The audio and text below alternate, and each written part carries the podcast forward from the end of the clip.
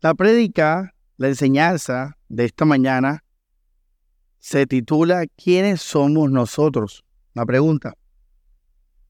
¿Quiénes somos nosotros los cristianos? ¿Quiénes somos nosotros los discípulos de Jesús?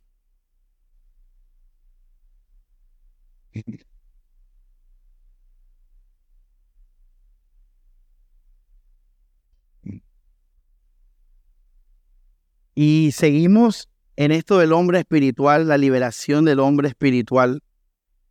Seguimos en, esa, en eso, aunque la verdad es que todas las enseñanzas de la historia pueden ser para liberar el hombre espiritual. Esta enseñanza, como la del miércoles, no ha sido meramente sistemáticas, porque yo soy su pastor. No soy solamente un predicador, no soy solamente un maestro, tengo un deber de pastorearlo a ustedes. ¿Qué es pastorear? Es tratar sus vidas. Y cuando digo sus vidas, estoy hablando ya de ustedes en particular, cada uno con nombre propio, a Cristo. Eso es pastorear, es llevar a una oveja a Cristo. Y ese trabajo lo hacemos dos personas. A ver, Paola, ¿quiénes son esas dos personas que hacen el trabajo de llevar una oveja a Cristo? A ver, bien y falta los pastores y los lo otros. ¿Quién, ¿Quién más hace el trabajo? ¿Cómo? En general. Los pastores y el Espíritu Santo. Para llevar a una persona a Cristo se requieren dos personas. Los ministros de Jesús, que en su momento fueron apóstoles, que en su momento fueron profetas, que ahora son evangelistas y finalmente son pastores y maestros, que es lo mismo, son cuatro ministerios. Entonces, eh, yo tengo ese trabajo con ustedes, de llevarlos a Cristo, hasta la oveja más, más dura de ustedes, porque hay ovejas duras de obedecer, como en la vida real. Usted ve que en el rebaño hay, hay unas rebeldes, hay unas que te tiran la pata, etcétera. Hay unas que son ahí acostadas enfermitas. Todo eso hay en el rebaño. Y yo tengo que llevar a todos a Cristo. Por esa razón, yo cada domingo, cada miércoles, no, sigo un calendario litúrgico como muchas iglesias, porque para mí esto es vida real. Para mí esto es llevar la palabra real a ustedes que la necesitan en Barranquilla y un puñadito allá en Estados Unidos. Eh, y a mí no me interesa más nadie no porque no los ame, sino porque no los conozco y no es mi deber. Cada oveja tiene su pastor y cada oveja sabrá que está lidiando en su congregación con sus ovejas. Por esa razón, yo cada culto siempre busco qué está pasando en la iglesia, cómo están los hermanos, y de ahí nacen las enseñanzas. Eso sumado, pues obviamente, al estudio de la palabra, de los temas de la palabra. Eh, bueno, para que sepa un poco de la dinámica de cómo hago los mensajes. Por eso, en las iglesias donde se predica la, predicación expositiva, esta versículo a versículo, va a ser muy difícil que el Espíritu Santo obre, porque el Espíritu Santo es dinámico y él obra, el, un domingo quiere que tú hables de este tema y, tú dices, no, pero no, no me puedo salir Espíritu Santo porque hoy toca Hoy toca el Salmo 107. Por eso esa enseñanza es un solo invento del hombre. Uno predica la palabra. Lo que sea dinámico, pero la palabra. Ese es el mejor camino para que el Espíritu Santo obre, Él mande, para que Él diga, Pastor Samuel, hoy predica de esto. Y el miércoles de esto. Ya. Uno tiene que estar abierto a eso, al Espíritu Santo. Por eso, ajá, es complicado en muchos sentidos salir de ese tipo de iglesia. Pero ese no es el tema. Me estoy desahogando aquí expresando. Eh, ¿Quiénes somos nosotros? ¿Quiénes somos nosotros? Ese es el título de la enseñanza. Y bueno, hermano, quiero comenzar recordándoles, porque hay que recordar la palabra, que el camino de la fe es un camino que angosto. Es un camino difícil, es un camino estrecho. No es difícil en cuanto a la motivación, porque todos queremos ser salvos, amén. Todos queremos hacer la voluntad de Dios. Todos queremos ir allá donde el Señor. Lo que es difícil no es eso, es que cuando yo voy por donde el Señor, el camino es complicado, hermano. Es difícil moverse, es difícil caminar, cansa, fatiga. Y por eso la Biblia dice que la mayoría prefiere el camino que ancho. Tremendo, ¿ah? ¿Por qué te digo esto? Para que no te sorprendas de las dificultades que pasas. O sea, no olvides, iglesia, que el camino es angosto. Por eso un cristiano que recuerda la palabra no se va a sorprender de las pruebas. Y son muy difíciles, iglesia. En verdad no hay que subestimarlas. Hay pruebas de pruebas, pruebas para nuestra fe, hermano. Pero tienes que saber eso, no te desanimes porque al contrario, como cantábamos en la canción ahora, esfuérzate en el Señor, porque este camino tiene su recompensa, que ya en parte la estás disfrutando, y es esa vida del Señor. Eh, entonces, iglesia, yo ayer le compartí a Mari unas cosas de, estamos pensando en casarnos pronto, eh, entonces le estaba compartiendo como el prematrimonial, así lo que, digamos, yo diría en un prematrimonial. Y le, le dije, mira, estos valores, estos principios de la pareja cristiana. Y al final le dije, bueno, si haces esto, pues vamos a estar súper bien todo el resto del matrimonio, todo el resto de la, de, la vida. Y Mari como que, dale, dale, dale, de acuerdo. Y yo como que, Mari, recuerda que van a venir las pruebas. Y recuerda que está el diablo y la carne y el mundo y Mari, sí, sí, tranquilo, voy a estar bien. Y, me da risa porque en la noche vino la primera prueba. Y, bueno, ya, ya lo demás es muy personal. Pero, hermano, no es fácil. ¿Tú crees que es fácil amar? Que, bueno, hermano, ama, conságrate. Bueno, pastor, listo. Eso no es fácil. Eso va a costarte la vida entera. Yo quiero que seamos conscientes de eso, de que esto nos, va a costar la vida. Y si no nos cuesta la vida, pues no estás en el Evangelio. Quiero que sepas. No estás en el Evangelio. Estás en otra cosa. Pero el verdadero Evangelio te pide tu vida. Y que lo diga, por ejemplo, Elías, que le, he dicho yo y los hermanos le han dicho y la iglesia le ha dicho que, él tiene que, que perdonar, que él tiene que morir, que él tiene, o no te lo hemos dicho, Elías. Y Elías, no sé cómo va con eso, no le he preguntado en qué proceso va eso, pero estoy orando por él y confiando en que Dios va a hacer la obra. Pero todos aquí tenemos que, para agradar a Dios, para hacer la voluntad de Dios, es vivir en Cristo, tenemos que morir. Y como me dice, creo que el líder que me dice eso, me dice eso a veces, nadie se va a salvar Nadie se va a salvar del camino angosto. A todos nos toca, iglesia. A todos. Saben, yo tuve un sueño extraño ayer. Y no tiene nada que ver con la prédica, o sea, no, no lo asocié. Estaba un grupo de personas y mi papá, mi papá está vivo en mis sueños, quiero que sepan eso. En verdad, siempre, siempre que hay algo, mi papá está vivo. Es raro. Y mi papá se fue solo y yo la mente dije, voy a seguirlo. Entonces lo seguí solo y él iba adelante y yo atrás y entró un edificio, hermanos, que estaba abandonado en el área. O sea, era un edificio y en el área del edificio estaba todo terreno, ¿cómo que dicen? Baldío, así, terreno baldío, pero descuidado, como basura, eh, árboles muertos, eh, todo eso. Y estaba el edificio en la mitad en mal estado, un edificio feo. Y yo estaba con mi entrando. Y cuando entramos, el edificio peor, olía muerto, a basura, la recepción estaba abandonada, sin focos. Y entonces mi papá se metió al ascensor y, lo seguí.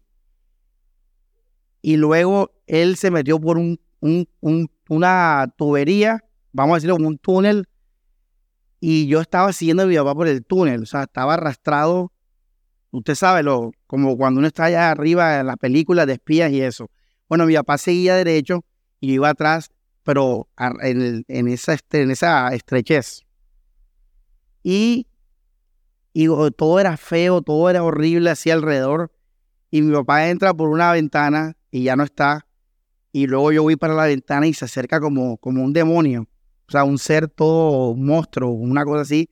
Y no tenía escapatoria. No podía coger ni a derecha, ni izquierda, ni atrás, porque ya saben que cuando uno va caminando ahí, va solamente en un sentido. Y se, se estaba acercando el demonio, el demonio, el demonio así.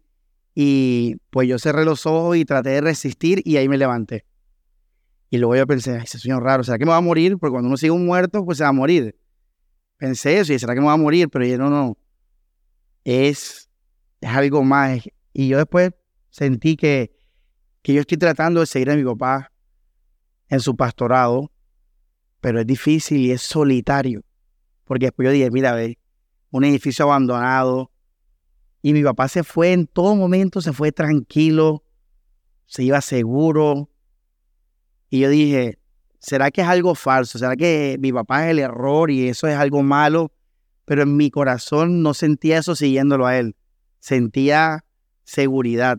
Sentía, o sea, a pesar de todo lo que les conté ahora del ambiente ese y el monstruo ese que vino, yo me sentía seguro y tranquilo en ese camino. Ahora, cuando lo asocié con la enseñanza, dije, oye, pues sí, tiene sentido. Mira que yo soy un pastor solitario. A mí me ha tocado, me toca solo. Yo estoy solo. Y, y es difícil. Estar solo, trabajar solo es difícil. Entonces, y yo después dije, ah, pero la Biblia lo dice. O sea, la Biblia lo dice. La Biblia no te dice que la, el camino de la fe es un camino de prosperidad terrenal y de paz terrenal. No, no, no. Te dice, terrenalmente va a ser tu muerte. La gente te va a aborrecer. Van a hablar mal de ti. Esa es la, esa es yo por eso dije, no, eh, voy bien, voy, siempre esos sueños como que me animan, como que bueno, voy, voy bien ya. Eh, y la Biblia lo dice, es difícil, hermanos, y, algo que les he tratado de enseñar, tal vez de mala manera, pero se lo voy a volver a, decir. Esto que estoy haciendo yo con ustedes ahora, de pararnos en un versículo y simplemente masticarlo y asimilarlo y creerlo y declararlo, es lo que usted tiene que hacer cuando lea la Biblia. O sea, usted tiene que, mira que estamos aquí, estoy aquí ahora hablando sobre este versículo. No he seguido la Biblia, hay, hay más versículos, pero calma, hermano.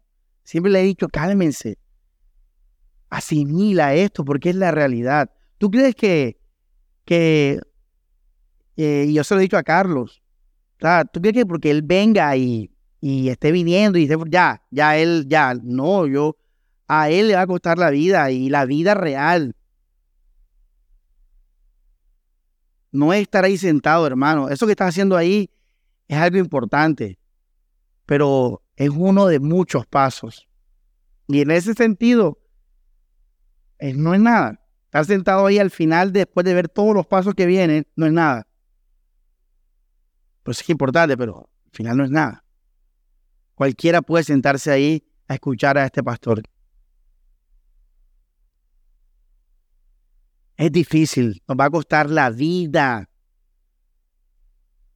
¿Y por qué es difícil? Porque somos mundanos, porque tenemos cuerpo, carne, que tiene sentimientos, que tiene deseos, gustos, sensaciones, porque vemos las cosas.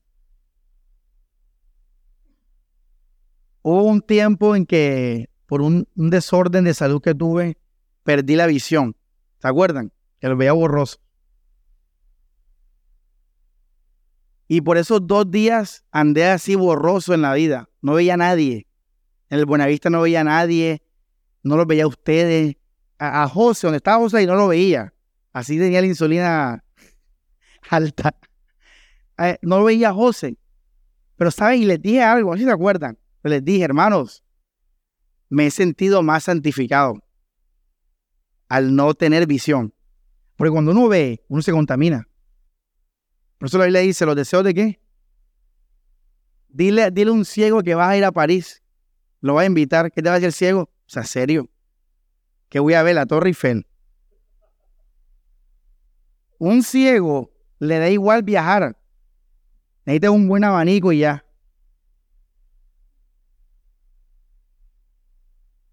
Nosotros estamos en desventaja con los ciegos, porque nosotros sí vamos a ser todos los días tentados a lo que luego ve. Pero bueno, así Dios nos quiere. Ahora no se vayan a sacar los ojos por la enseñanza de ahora. Hay gente que lo ha hecho, ¿saben? Pero no, no es la manera. Todo lo que Dios quiere en la, en la vida de uno. Porque vemos, es difícil esto. Porque sentimos, porque tenemos tristezas, porque tenemos rabia, ira, gozo. Por eso es difícil.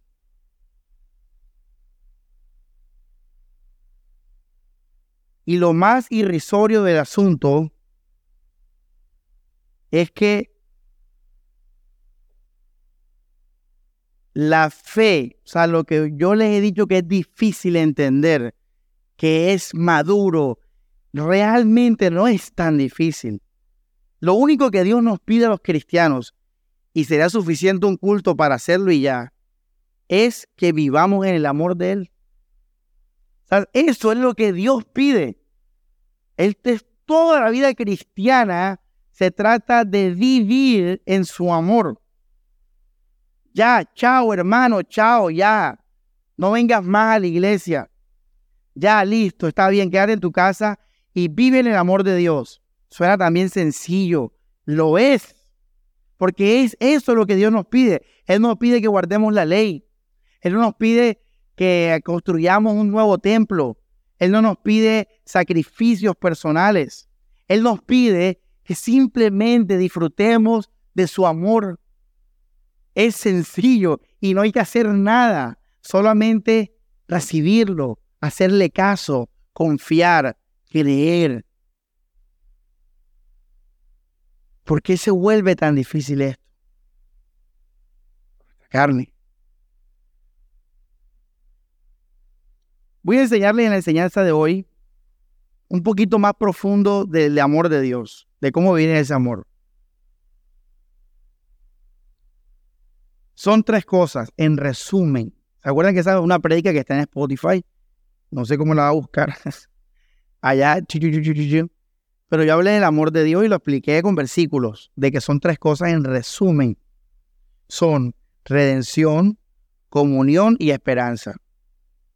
Yo lo tengo en mi Biblia copiado porque no quiero que se me olvide de esa manera, porque es muy, muy práctica, muy sintética, sintetizada, perdón. Ahora, hoy, hoy, por primera vez después de esa prédica, les voy a ayudar un poco más en cómo vivir ese amor, porque le he pasado diciendo a todos los cultos, hermano, vive en el amor de Dios, recuerda, redención como una, vive el amor de Dios, vive el amor de Dios, pero en la práctica no lo veo. Y bueno, vamos a, vamos a hacerlo más, más sencillo, más práctico. Al menos en el cielo va a decir el Señor, lo intenté. Eso sí, me voy tranquilo. El Señor lo intenté. Ya lo traté. Y eso ya nos va a dar la recompensa a los pastores. Hermanos, vamos a empezar con redención. Eh, y, y, por qué estoy diciendo esto? ¿Por qué el pastor está diciendo eso? Porque estamos hablando ahora de que todo lo que tenemos que hacer en esta vida es vivir en el amor de Dios. Eso es todo lo que tenemos que hacer. Tan sencillo como eso. La redención, ¿qué es, hermano? Y de nuevo los invito a ser profundos. Los invito a coger la palabra y irse bien hondo con esa palabra. ¿Qué es redención? No lo digas tan rápido que ni te lo crees. Redención, redimir. Esto es redención. Fíjense. Es comprar algo, es tomar posesión de algo, es coger algo, ojo, que estaba destinado a perdición, que estaba destinado a basura, a ser inútil. Escoger algo, no solamente es comprar, coger, tomar, poseer, no solamente es eso. No solamente, no, no estás en una tienda del Buenavista y dices, ay, redimí esta camisa. No, no. Estás en un basurero y coge algo que está en la basura, que está próximo a quemarse y dices, voy a rescatar esta blusa rota y sucia y la voy a arreglar. Eso es redimir. Ahora, Cristo hizo eso con nosotros. Nosotros estábamos destinados a la perdición, a la basura. Estamos destinados a ser quemados, iglesia. Y Cristo nos compra con su sangre. Eso es el amor de Él, iglesia. El amor de Él es que nos salvó de ese destino de muerte. Entonces, Cristo nos redime, iglesia.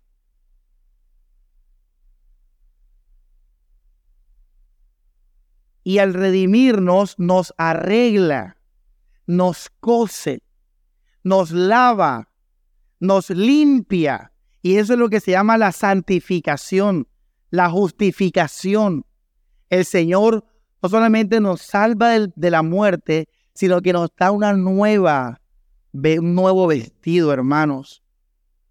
Nos regala un nuevo ser, limpio, santo y sin mancha, puro. Ahora, esta obra hermosa del Señor, que es su amor, es una de las áreas de su amor, nos trae, ¿se acuerdan de la prédica de pasada? Beneficios. Una pregunta, una blusa rota puede cubrir del frío? No, pero una ropa arreglada, bien arreglada, puede ayudar a cubrir el frío, a cubrir las cosas. Entonces, cuando tú lavas, limpias, restauras algo de manera intrínseca, eso recupera o adquiere beneficio y adquiere poder. Cuando Cristo nos salva y nos santifica y nos justifica y nos da comunión con Dios, entonces hay unos beneficios de eso. Es lo que dice Romanos. El amor del Señor ha sido derramado en nuestros corazones por el Espíritu Santo, hermanos. Eso está en Romanos capítulo 8, versículo. Mm, vamos a leer. Bueno, no lo vamos a leer. Y lee capítulo 8, versículo 15 16.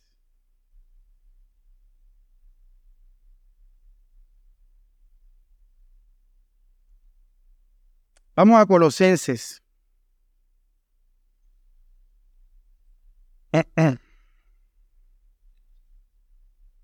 Capítulo 1.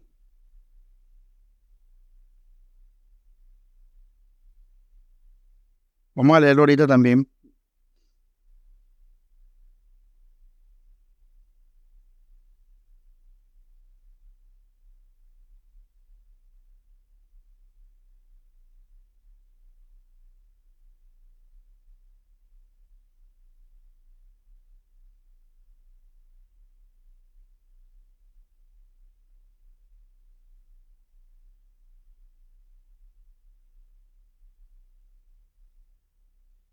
Vamos a leer el capítulo Colosenses, capítulo 1, versículo 12. Eh, Miren lo que dice. Dando gracias al Padre que nos hizo aptos, miren esta palabra, para participar de la qué? De la herencia de los santos en luz. Miren lo que estoy leyendo ahora, dice, el cual nos ha librado de la potestad de las tinieblas y trasladado al reino de su amado Hijo, en quien tenemos redención, a ah, redención por su sangre, el perdón de los pecados. Hermanos, eso es lo que Cristo hizo y por ende tenemos esa herencia, ese poder de la luz en nosotros. ¿Quién pastor Samuel, cómo yo experimento esa bendición. Le hago, esa pregunta, Pastor Samuel. La respuesta, a ver, ¿cuál es la respuesta? Si yo le digo, no, cuesta dos millones de pesos, es respuesta incorrecta. Si yo te digo, tienes que dejar de hacer esto, hacer aquello, y respuesta incorrecta. ¿Cómo participamos de este amor el cual tenemos que vivir? La respuesta es confiando en Dios, teniendo fe en su palabra. Así, teniendo fe en Él, en su palabra. Si tú realmente crees eso que acabo de decir, que Cristo te trasladó de las tinieblas, te hizo heredero de la luz, que Cristo te perdonó, te salvó, te santificó. Creer eso, iglesia, creerlo. Ya no hay más culpa, ya no hay más condenación, porque la palabra de Dios ha hablado y yo lo creo. Si tú crees eso, hermanos, entonces tú vas a empezar a vivir el amor de Dios.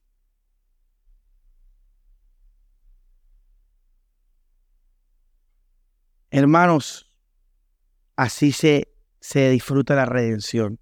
Segundo beneficio o, expresión del amor de Dios en Cristo Jesús, la comunión con el Padre Celestial. Vamos a Romanos capítulo 8.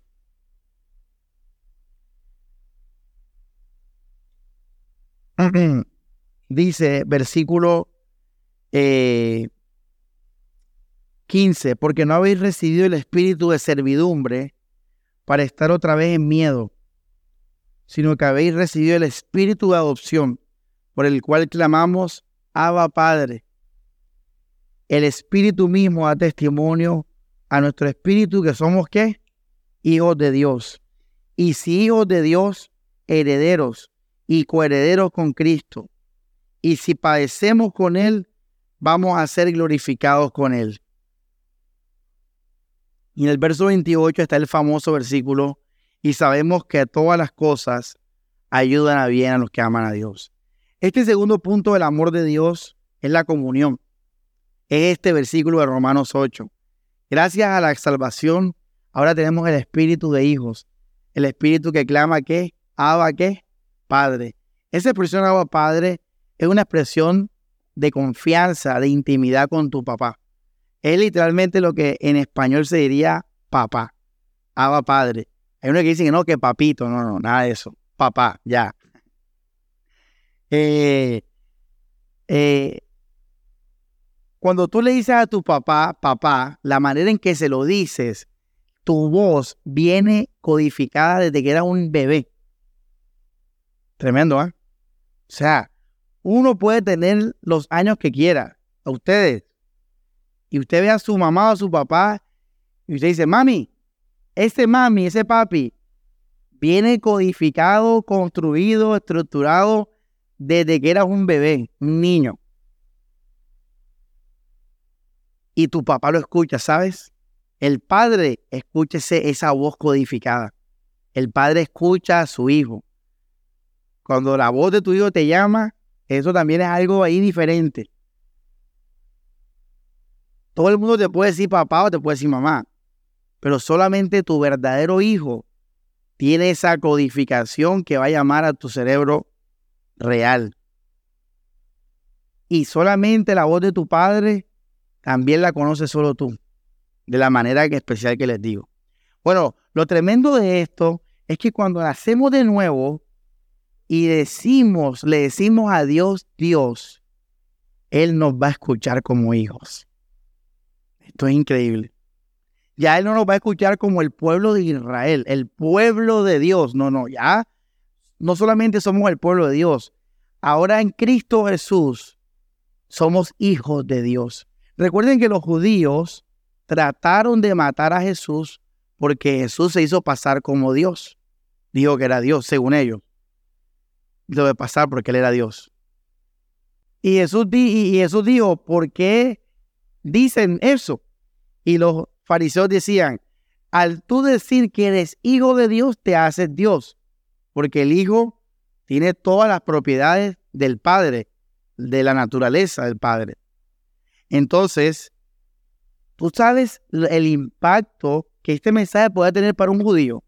De decirle, oye, judío, en Cristo Jesús, ahora somos hijos de Dios. A ti te da igual esa palabra. Esa palabra hoy en día da igual. Tú la pones en WhatsApp, da igual. Pero en los tiempos bíblicos te podían matar por esto.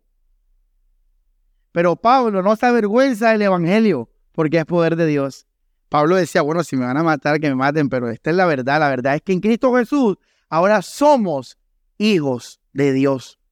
Quiere decir, cuando tú le hablas a Dios en Cristo Jesús, cuando tú le clamas a Dios, a tu Padre Celestial, Él te va a oír de una manera especial.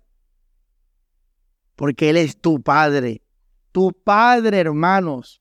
Por eso dice la Biblia, todas las cosas ayudan a bien a los que aman a Dios. Por eso dice la Biblia que podemos vivir confiados, sin temor, porque no tenemos el espíritu de esclavitud, sino hemos recibido, dice la palabra, espíritu de adopción por el cual clamamos Abba Padre. Ese es el segundo poder del amor de Dios que nos hizo sus hijos, que nos dio comunión con el Padre.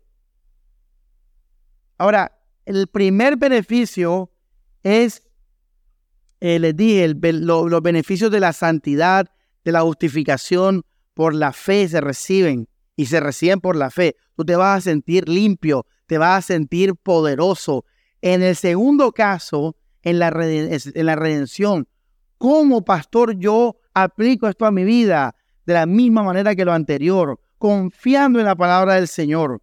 Cuando tú de todo corazón confías en esta palabra, entonces ese poder de comunión, ese poder de hijo, va a empezar a vivir, va a estar en tu vida ese poder de hijo. Por eso el cristiano maduro eh, eh, vive confiado, vive contento, porque sabe que tiene un papá.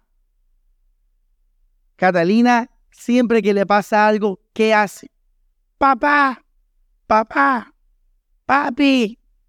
Cuando tiene una pesadilla o algo, se levanta y me va buscando enseguida. Y se le tira encima, me abraza. Y yo le digo, tranquila, tranquila, fue un sueño. ¿El papá para qué está? ¿Los papás para qué estamos? Para cuidar a nuestros hijos, para salvarlos de, de todo mal, para guiarlos a lo mejor, para darles lo mejor. Bueno, Dios es el Padre de nosotros, de los cristianos. Tú no andas solo en la vida. Tú no andas solo. Yo no soy un pastor solitario. En la carne tal vez, pero yo le sirvo a mi Padre y mi Padre me cuida porque soy su hijo. No solamente somos sus siervos, no solamente somos sus discípulos, somos sus hijos. Hermanos, tienes que entender que Dios nos ama más de lo que un padre puede amar a su hijo. Y si tú que tienes hijos, amas a tus hijos y le das lo mejor a tus hijos, ¿cuánto más, dice el Señor, nuestro Padre Celestial, va a darle el Espíritu Santo va a darle el cuidado y la protección y la guía que necesita a sus hijos. ¿Por qué nosotros no vivimos así? Pastor, porque yo no vivo así como usted dice, porque no confía en la palabra de Dios, no descansa en ella. A la primera prueba que viene, piensas que tu vida no tiene control. Pero la Biblia dice, todo lo que te pase, yo voy a hacer que sirva para que me ames más. Todo lo que pase, yo lo voy a llevar a que estés más pleno en mí. Eso es una promesa. Es una promesa, iglesia, tienes que confiar en eso. Cuando tú tienes miedo, tú le estás cerrando la puerta que Dios obre. Por eso lo único que Dios nos pide en el Evangelio es que creamos y confiemos. Es lo único que Él pide. Es lo único que Él pide. Él no nos pide obras. Él no nos pide sacrificio. Él nos pide simplemente que, nos, que descansemos. Y no podemos hacerlo, porque como Pedro, a la primera prueba que viene, a la primera ola que viene, empezamos a hundirnos por temor. Y como les dije, van a venir las pruebas. Yo le decía a María ayer, una mujer, ahí quedó en el olvido ese prematrimonial, tuvo bueno, tuvo bueno. Yo le dije a ella, una mujer no fue hecha para cuidarse. La mujer fue hecha para que la cuiden. Por eso cuando una mujer se empieza a cuidar ella sola, se vuelve egocéntrica y destruye su diseño. Una mujer fue hecha para ser cuidada. Ella no fue hecha para cuidarse. Por eso cuando la mujer lucha por sus derechos, pierde su feminidad y, se vuelve egocéntrica. Y mira dónde está la mujer que lucha por sus derechos, perdiendo todo. Una mujer tiene que descansar en su Padre Celestial. Ella, aún por su diseño, más que el hombre, ella tiene que aprender a que ella es cuidada. Yo le decía a Mari, si yo algún día llego a ser un mal esposo o llego a fallar, porque dice la Biblia, si el marido no obedece a la palabra, o sea, podemos caer nosotros en la carne, hacer algo. Yo le dije a ella, no luches por tus derechos, no reclames, porque al hacer eso se pierde el diseño. Le dije, si eso pasa, órale a Dios que Dios me da mi cate quieto. Dios le da el tate quieto al hombre. Dios corrige al hombre. Dios le mete su estrellón al hombre. Incluso Dios se lleva al hombre, se lo tiene que llevar. Pero la mujer tiene que aprender a confiar en Dios. Y eso está en la Biblia. Primera de Pedro capítulo 3. La mujer espera en el Señor. ¿Y tú crees que Dios se le olvida eso? Que tú eres una mujer. Dios no se le olvida que tú eres una mujer en la tierra. Por eso la mujer debe mantenerse siempre humilde, respetuosa, eh, no dejar de hacer el bien. La mujer carnal, cuando ve que se le están vulnerando sus derechos, sea con razón, puede ser con razón, ella dice, yo no me voy a, dejar hundir, yo voy a luchar, a defenderme. Y al hacer eso ella pierde la humildad. Y al hacer eso nosotros, con las autoridades, perdemos la humildad. Y Dios salva al humilde. Dios, yo le decía eso a ella. ¿Por qué le estoy diciendo esto? Porque en la vida real no confiamos en Dios. Por eso peleamos por nuestros derechos, nos desesperamos. Cuando vemos que, que nos va a pasar algo malo, entonces actuamos en la carne. Pastor, o sea, yo no voy a hacer nada. Sí, pero obra en el amor, en el espíritu. No actúes en la carne. Hermanos, lo que les quiero decir es que tienes que saber que Dios a sus hijos está pendiente de ellos y los guía aún desde sus matrimonios, aún desde sus cosas más personales. Dios está pendiente. Y tú tienes que aprender a vivir confiando en eso. Hermanos, la vida es tan, la vida terrenal es una palabra tan incierta. Hace poco me mandaron una noticia de una, una familia que fue a un vacacional en Bucaramanga, perdón, en Santa Marta, así de club, de club.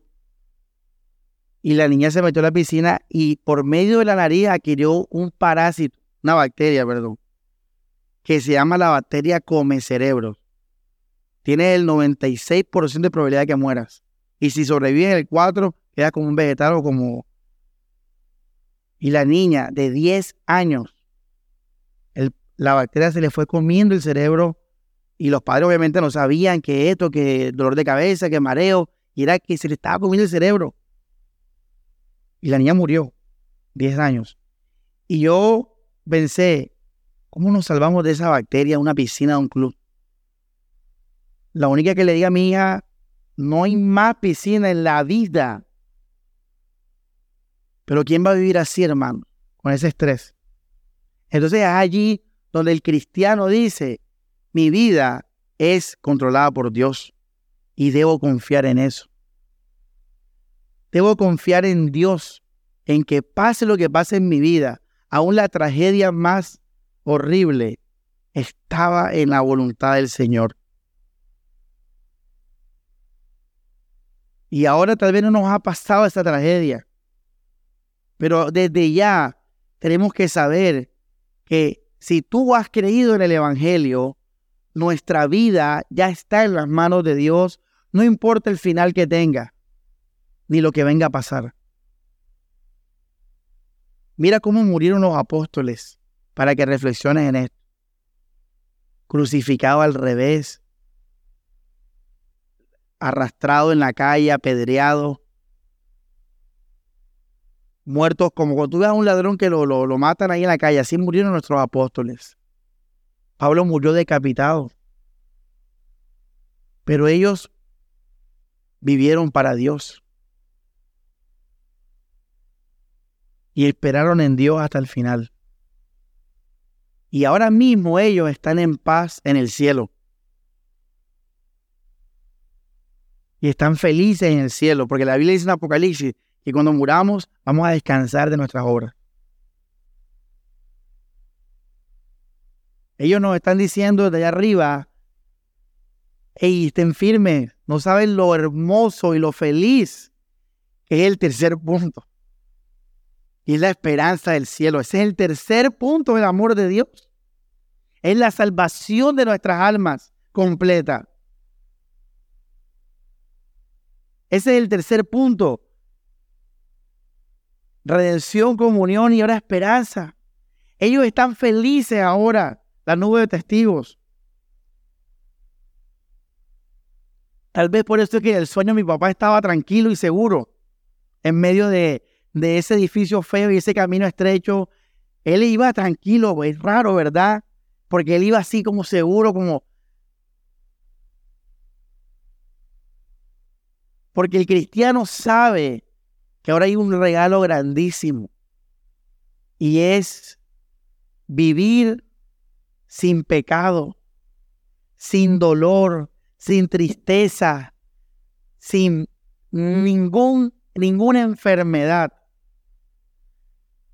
Y no solamente eso, eso es lo de menos, sino gozar plenamente de esa vida Zoe que le dio vida a las plantas, que le dio vida que el corazón lata, le dio vida al sol. Esa, este mundo terrenal que es la energía que nos da luz, todo es producto de esa vida de Dios. Pero esto es un producto de la vida de Dios, no es la vida de Dios. Este mundo que tanto nos llama a pegarnos a Él, que tanto queremos amar, es un producto de la vida de Dios que vamos a tener en plenitud, sin ningún tipo de falla y tropiezo, cuando muramos. Cuando muramos, iglesia. La esperanza bienaventurada. Hermanos, ¿cómo vivimos en esta esperanza? Vamos a, a pero antes que ya que estamos en Romanos 8, leamos el 17, dice, y si yo también herederos de Dios, herederos de Dios y coherederos con Cristo, si es que padecemos con Él, para que juntamente con Él seamos también, ¿qué dice? Glorificados. Pues tengo por cierto que las aflicciones del tiempo presente no se comparan con la gloria que nosotros ha de ser manifestada, iglesia. Ahora sí vamos a Colosenses. Y repito, repase estos, estos versículos, son los versículos de la, del amor de Dios, eh, al menos los bases. Colosenses capítulo 1, y dice, eh, verso 4, dice, habiendo oído de vuestra fe en Cristo Jesús y del amor que tenéis con todos los santos, por la que esperanza que se os está guardada en el cielo, de la cual habéis oído por la palabra del Evangelio verdadera. ¿Por, ¿Por, qué estamos llenos de ese amor, pastor? ¿Por qué estamos llenos de esta confianza? ¿Por qué estamos llenos de esta confianza? No solamente porque fui redimido, no solamente fue porque fui santificado, bautificado y perdonado. No solamente porque Dios me cuida, porque Dios me ama, porque Dios me disciplina, porque Dios tiene un plan en mi vida, porque Dios tiene un propósito en mi vida, porque toda mi vida está encomendada a Dios. Sino que también estoy así, pastor, de contento y de tranquilo, porque pase lo que pase en esta vida, pase lo que pase, voy a estar contigo, Señor. Voy a estar en el cielo, resucitado en gloria, algo que ahora es un misterio para mí, pero sé que, que al menos sé que si ahora en este cuerpo de muerte tú me has dado vida, cuánto más será cuando mi cuerpo esté capacitado para recibir la presencia de Dios. Si ahora en este cuerpo de muerte en Barranquilla puedo percibir ese amor de Dios que me sostiene, cuánto más será cuando esté mirando a Dios cara a cara. Tengo esa esperanza. Y por eso estoy lleno de amor, pastor.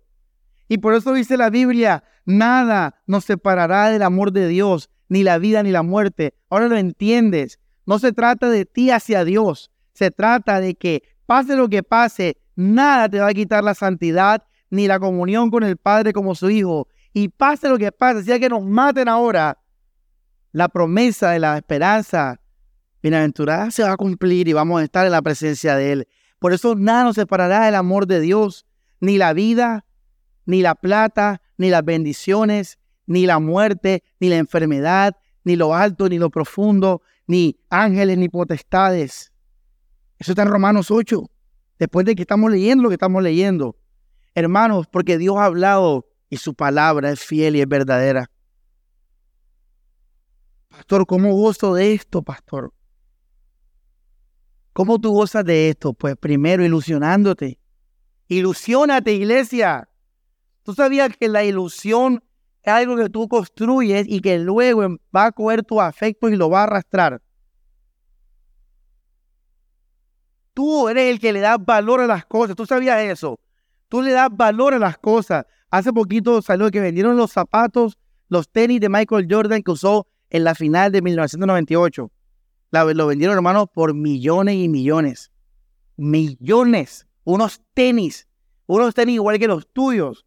Pero ¿por qué la gente paga millones por una camiseta de alguien, por la capa de la película Superman del 77? ¿Por qué la gente paga millones por una guitarra vieja? Porque ellos le dieron valor a eso. Así como ellos le dieron valor, hay gente que no le da valor a eso. ¿Cómo tú le das valor al cielo? Ilusionándote con el cielo. Tienes que empezar a ilusionarte con el cielo. Así como te ilusiona con irte de vacaciones. Así como te ilusiona con, con una casa que te gusta. Así como te ilusionas con algo para tus hijos. Tú tienes que empezar a soñar con el cielo, a esperar eso, porque eso es un regalo de la salvación. Eso no es un temita apéndice en la Biblia. Eso no es un apéndice en la doctrina. Eso es parte del amor de Dios. Porque tú crees que hay, Dios nos salvó y ya no hay cielo. Esta es la salvación. Al estar aquí con este calor y con estas pruebas y andar uno con doble gripa y andar uno sin la gasolina y, peleando con la gente y enfermo. De esto nos salvó Dios. No, hombre, eso no vale la pena. Y Jesús también lo sabe. Él sabe que una salvación sin salvarte de esta vida no vale la pena. Por eso Él nos salvó en todo sentido y nos dijo, le puede dar un cuerpo nuevo, le puede dar una vida nueva, le puede dar un nuevo mundo, un nuevo cielo, una nueva tierra. Ilusiónate con esto, no con el dinero, no con el, las cosas materiales, no con una nueva casa, no con que te vas a vivir a otro país. No te ilusiones con estas cosas de muerte. Por eso a mí no me gustan las vacaciones. No me gustan porque eso es como una burbuja, es una mentira. Mira, ¿cómo está la gente que viene por primera vez a Barranquilla? Alegre, feliz, ver la ventana del mundo. Vienen de París, vienen de Nueva York. Tremendas cosas allá impresionantes. Y vienen aquí a la ventana del mundo. ¡Wow! Porque es nuevo. No porque sea wow. La Torre Eiffel, eso no es ningún wow. Eso es una torre X ahí de acero.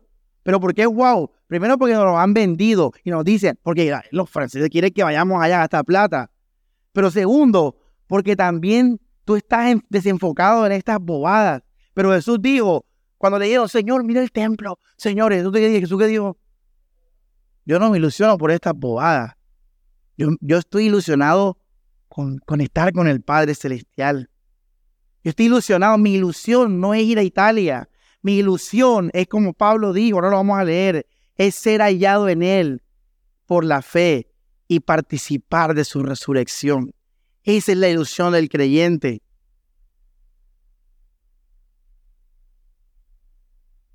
Esa es la, la, ilusión. Entonces, pastor, ¿cómo yo disfruto de esta parte del amor de Dios para poder vivir así como, como dice la Biblia, con esa vitalidad? Pues ilusionate, hermano. Deséalo, anhélalo, piénsalo. La Biblia dice, el que hace esto se purifica, lo leímos ya.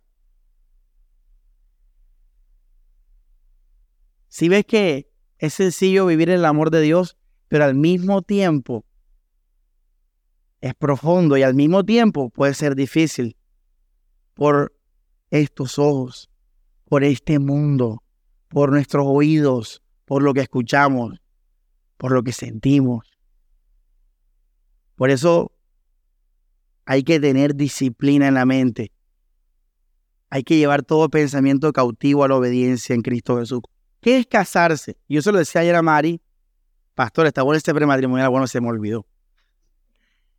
Yo le decía a ella, o sea, cuando dos cristianos se casan, ellos no se pueden casar como unos mundanos. ¿Cómo se casan los mundanos? Para ser felices, para cumplir sus sueños entre ellos, para tener una familia. eso es una, una mentalidad terrenal. Un cristiano, cuando se casa, es, ahora lo vamos a ver al final de la prédica, se llama el hombre perfecto, la, el hombre perfecto, o sea, cómo una persona vive perfectamente en esta tierra. Pero me adelanto, hermanos. Yo le decía a ella, casarse es buscar la manera de yo seguir desarrollando este amor a Dios. ¿Cómo yo hago que con mi pareja yo no me vuelva dependiente a él o a ella? ¿Cómo hago con mi pareja para que él me empuje más a Cristo y menos a esta vida terrenal? Bueno, eso es casarse en el Señor. Eso es un verdadero prematrimonial. Eso, eso es, eso, o sea, cuando uno se casa, uno no puede perderse o desenfocarse por, porque me casé. Yo me voy a casar, pero yo voy a seguir trabajando en que Cristo sea todo en mi vida. Y tu esposa me va a ayudar. Y tu esposo me va a ayudar. Eso es un matrimonio cristiano. Eso es un matrimonio que al cristiano lo, lo ilusiona, lo alegra, Mira, si tú a mí me dices así eso, yo voy a celebrar mi boda bien chévere. Porque yo no me quiero casar, hermanos. El cristiano ya no está ilusionado con eso. Él está ilusionado con Cristo. Entonces, si tú le das una boda terrenal, él no va a ilusionarse. Él va a decir, hombre, ahorra esa plata y no sé, inviértela ahí. Vamos a hacer al pastor, yo qué sé. Muy espiritual. Pero si tú me dices, Samuel, nos vamos a casar, pero nos vamos a casar para redención, para comunión, para esperanza. ¿Cómo voy a celebrar yo mi boda? Voy a celebrarla con alegría, emocionado, porque este matrimonio me va a acercar más a Jesús. Porque nuestra vida es Él. Y el matrimonio o el trabajo o lo que sea en la vida no va a cambiar eso. Al contrario, voy a ajustar todo a que siga viviendo para el Señor. Y de ahí se desarrolla la vida matrimonial, cuando ya tú tienes estos tres puntos claros en la meta del matrimonio. Nos vamos a ayudar para seguir a Cristo como nuestra vida, más las razones de por qué te casas. Como pastor, ilusionándome, hermanos, anhelándonos y enfocándonos en el cielo.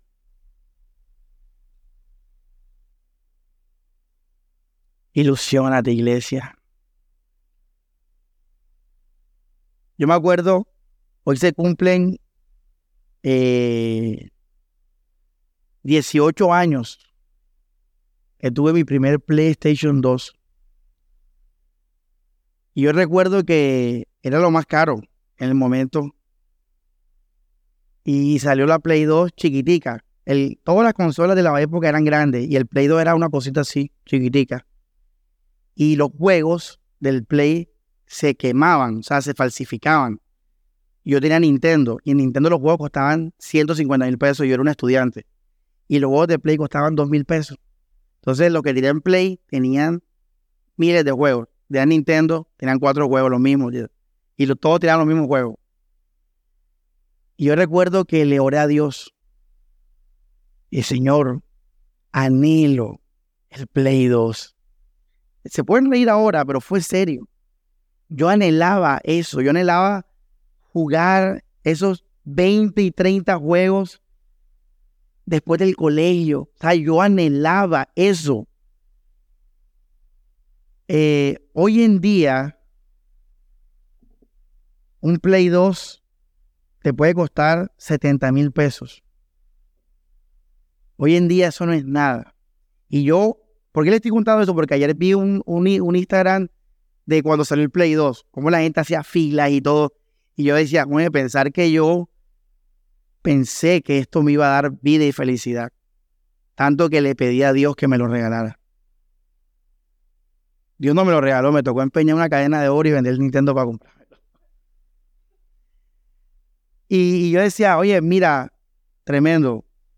Mira cómo me ilusioné por algo que al final ahora vale 70 mil pesos y aburre.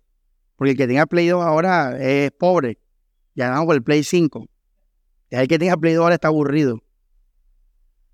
Bueno, así es todo en la vida. El carro, la casa que tanto anhelabas, tus hijos, los, los hijos que uno tanto anhela, cuando ya van creciendo y van creciendo y ya cuando tengan 22 años y ya 25 y se vayan y tienen su, buen su cuento y no te llamen en el cumpleaños, no te llamaron. Mira, y perdimos nuestra vida, energía, ilusiones en todas esas cosas pasajeras.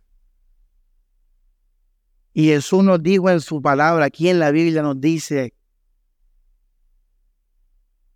que lo amemos a Él, que nos ilusionemos con Él, que pongamos nuestro corazón en lo eterno. En el caso José, tú eres un joven de treinta y pico. ¿Qué quiere un joven de treinta y pico en la vida? De treinta y pico, ya un joven de treinta y pico busca estabilidad, busca consolidar su estabilidad probablemente está pensando en tener hijos o ya tiene hijos. Entonces, en cada década tenemos ilusiones, tenemos expectativas, que si las logramos vamos a ser felices, pero eso es mentira. Cada década nos está demostrando que simplemente estás cambiando las cosas terrenales para volver a estar vacío. El matrimonio es otro ejemplo grandísimo de eso. Yo le decía a Mari, Mari, sabes que yo estoy agradecido con todas mis novias, porque de todas me enamoré y el enamoramiento yo fui feliz. Y yo le decía a ella, mi enamoramiento creo que nadie lo ha superado. O sea, yo, yo le dije a ella, las ilusiones que yo viví en ese amor, eso para mí fue, o sea, hermano, yo, ya después del tiempo, ya tú estás pensando en otras cosas. Y ella me dijo, wow, ¿cómo pasa eso? Y le dije, pasa porque, pues, lo único que da vida es Cristo. Porque todo lo demás es terrenal y todo lo terrenal es una ilusión, pero es vano, es pasajero, no tiene vida. Solo Cristo a la vida no los dijo en Juan. No los dijo, yo soy la luz. Yo soy la luz de los hombres, nos lo ha dicho. Cuando estemos en el cielo, no lo va a decir, yo se los dije. Pero ahora, hermanos, tenemos una, una contradicción. Y es que no estamos viendo al Señor en su plenitud por este cuerpo de muerte. Y sí estamos viendo la ilusión de lo vano. Entonces es una, una, una pelea que hay ahí contradictoria. Porque ahora mismo pareciese que lo terrenal sí da felicidad y que sí nos va a llenar. A pesar de que nos hemos estrellado década tras década tras década. Y como el Señor no lo vemos, no vemos el cielo y no vemos las promesas, entonces nos confundimos. Y pensamos, esto no es suficiente. Cristo no es suficiente. Voy a volver a, a luchar o a ilusionarme con estas cosas terrenales. Y por eso, hermanos, tan importante el tema de la fe y del vivir no por lo que vemos. Eso es tan importante, hermanos, el cristiano no vive por lo que ve, él vive por la fe.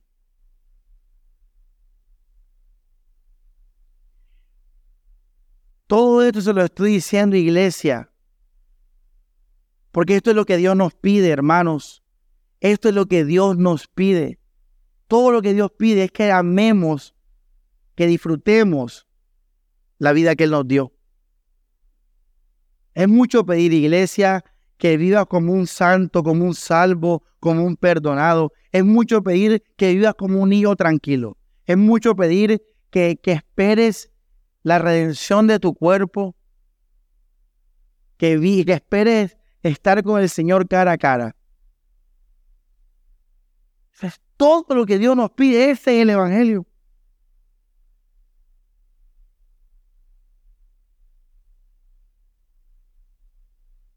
Vamos a Colosenses 2, verso 9.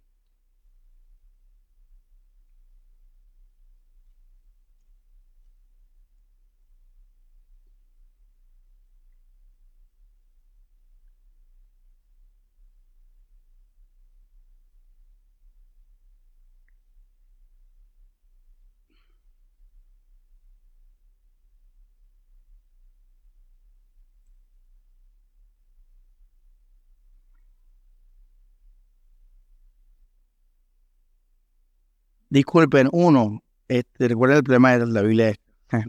Colosenses 1.9. Hermanos, les pido como siempre mucha atención a la palabra, a la Biblia, que la leamos. Yo tengo Reina Valera, no es la favorita mía, pero es la más popular y la que más usamos. Entonces, traiga su Reina Valera para que podamos leer juntos.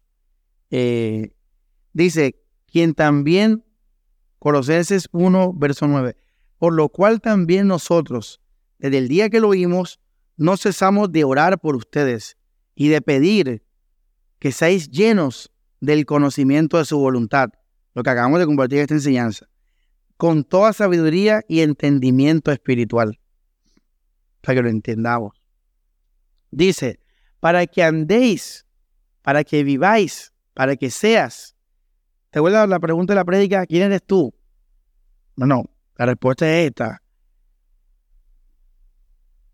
Dice, como es digno del Señor, agradándole en todo, llevando fruto en toda buena obra, creciendo en el conocimiento de Dios, fortalecido con todo poder, conforme a la potencia de su gloria, para toda paciencia, longanimidad con gozo.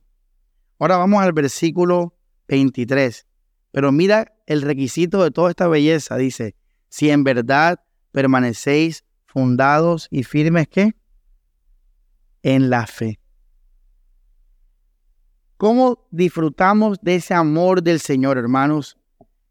Confiando, teniendo fe, ilusionándonos, anhelando, enfocándonos y esperando en eso. Eso es el poder, hermanos. Con esa vida vamos a andar como es digno el Señor. Con esa vida vamos a dar fruto de toda buena obra. Con esa vida el Espíritu Santo nos va a dar más, más y más sabiduría y entendimiento espiritual. Con esa vida, hermanos, vamos a vivir en amor, en longanimidad, en esa vida. Pero todo, hermano, entregándote, teniendo fe, confiando, ilusionándote, anhelando esto. Y esto se va a ver desarrollado en todas las áreas de tu vida. Un cristiano carnal, ¿por qué se casa con un mundano? Por ego, por físico, por intereses materiales, por intereses de oportunidades. Pero un cristiano está tan metido en esto que él ya no va a buscar casarse con alguien que le guste. Él va a buscar casarse con alguien que lo edifique, con alguien que lo, lo, lo lleve a, Cristo, con alguien que lo lleve a aprender más de esta sabiduría espiritual, con alguien que puedan predicar juntos, evangelizar juntos, orar por la iglesia juntos, servir en la iglesia juntos. Uno va a enamorarse de alguien así. Uno va a buscar a alguien así. Yo no me voy a enamorar por mí, esto no me interesa. Yo la quiero es más a Cristo en todas las áreas de mi vida.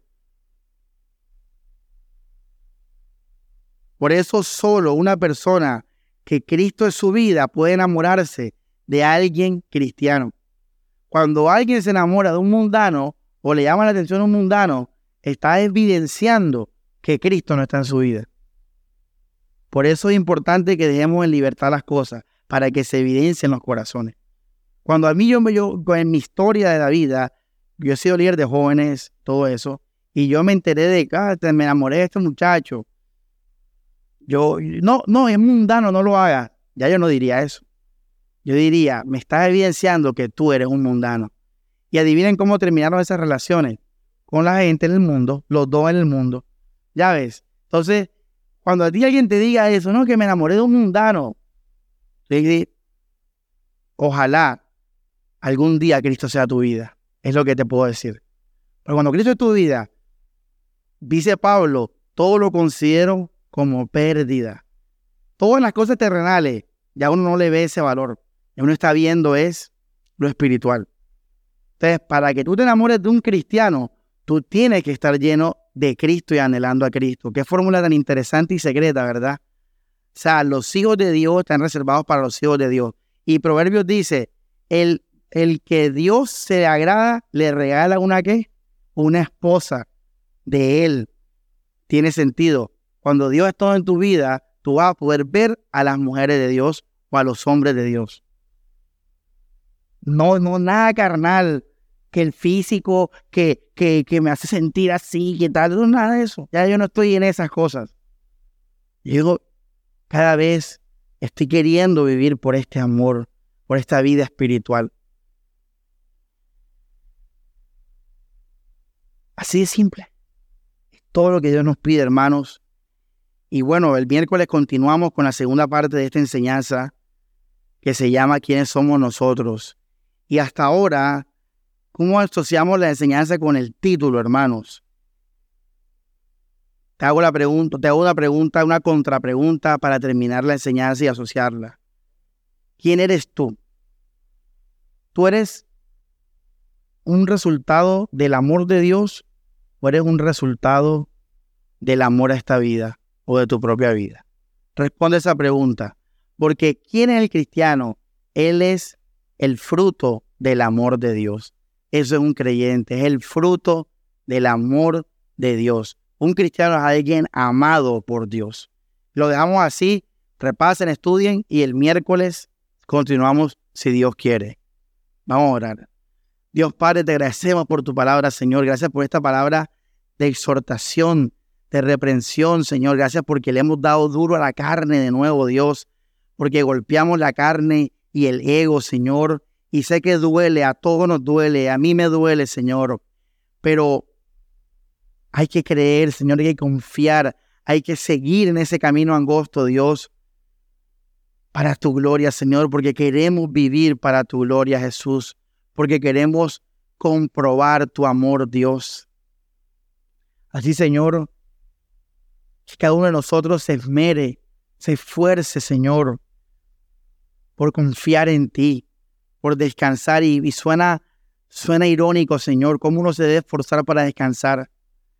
Pero hay que hacerlo porque tenemos a este mundo, a esta carne, a este ego que no todos los días nos está mintiendo y engañando, Señor. Y todos los días y no se cansa, Señor, de decirnos, ilusionate con esta vida, espera en esta vida, ama esta vida. Pero gracias Espíritu Santo porque nos guardas de eso y porque nos regalas esta palabra, Señor, para tomar fuerza en lo espiritual, para que sigamos viviendo por tu amor, Señor, y no por una vida con otros amores, Jesús. Encomiendo mi vida, mi futuro, la vida de mis hermanos y el día de mañana, Señor. No nos abandones. No nos dejes, Señor, no te canses de hablarnos. Disciplínanos si es necesario, Señor, haz lo que tengas que hacer. Pero que este deseo, Dios, de seguirte, que este deseo de vivir para ti no se muera, Señor. Que este deseo, que este ánimo por ti no se canse, Señor. Así, Dios, tómanos de la mano y llévanos, Señor, a tu gloria.